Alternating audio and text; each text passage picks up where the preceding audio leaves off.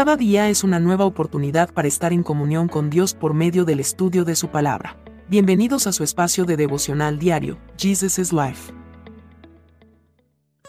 Bienvenidos para continuar en el capítulo 46 del libro de Ezequiel, Santidad del Templo.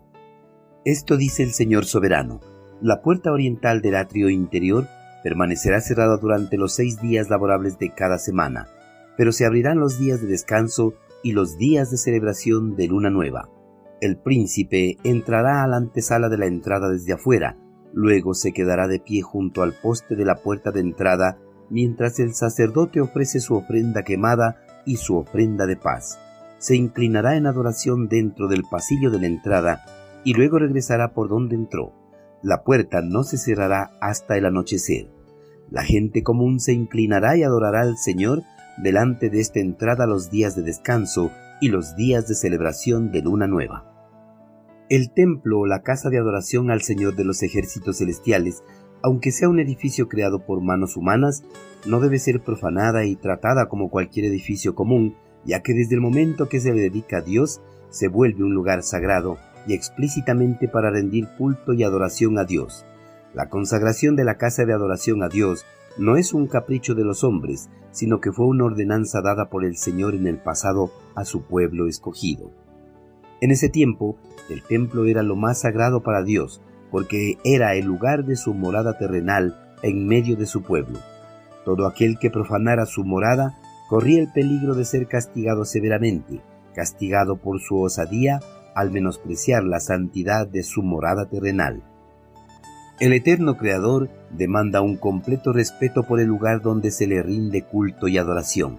En el pasado, esto era más estricto todavía, ya que no había libertad de ingreso a las personas comunes a los lugares específicos del templo, como el lugar del atrio, el lugar santo y menos aún, al lugar santísimo.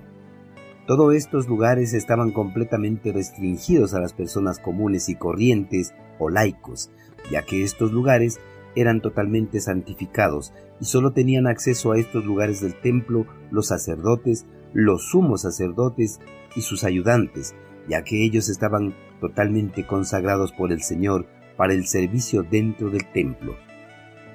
Teniendo en cuenta la santidad de su morada terrenal, el Señor continuó con su instrucción al profeta Ezequiel para que siguiera adelante organizando toda la adoración en el nuevo templo de Jerusalén. Dios le describió la función de los que le servirían en el templo, así como la función del príncipe de la nación hebrea y la participación de los laicos en el culto y la adoración.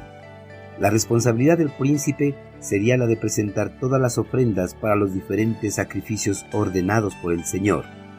A pesar de esta gran responsabilidad, al príncipe no se le permitiría la entrada al lugar del acto interno durante todo el sacrificio él debía estar fuera del lugar del acto sacrificial y permanecer en la puerta observando todo el sacrificio.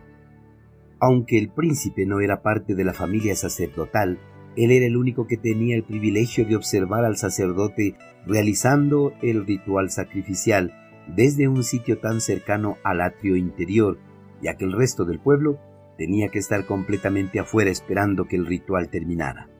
Durante el sacrificio, el príncipe debía mostrar reverencia total e inclinarse en completa adoración dentro del pasillo de la entrada y luego debía regresar por donde entró. Asimismo, las personas laicas que estaban en vigilia esperando la finalización del ritual en las afueras del atrio exterior debían inclinarse y adorar al Señor de los ejércitos celestiales. La prohibición de la entrada al atrio interior a los laicos demostraba la santidad del servicio a Dios y el lugar de los sacrificios. Queridos hermanos, el Señor ordenó al profeta Ezequiel que no se les permitiera el ingreso a los laicos a los lugares santificados del templo, sino solo a los que estaban completamente santificados, pues si entraba un laico a estos lugares del templo, contaminaría la santidad del lugar y los sacrificios quedarían totalmente inservibles. Hermanos, Dios demanda la santidad de sus siervos y el lugar donde se le rinde adoración. Teniendo en mente este anhelo de Dios, debemos procurar que el lugar donde le rendimos adoración no sea deshonrado con la práctica de pecados o el servicio con un corazón indigno. Por eso antes de permitir a las personas que ocupen el púlpito de nuestras congregaciones, debemos analizar sus testimonios de vida como seguidores de Cristo, no solo ante los creyentes, sino ante toda la sociedad. Envíenos sus sugerencias y comentarios a nuestro correo electrónico ministerio.jesusislife.net. Este programa es una producción de Jesus is Life.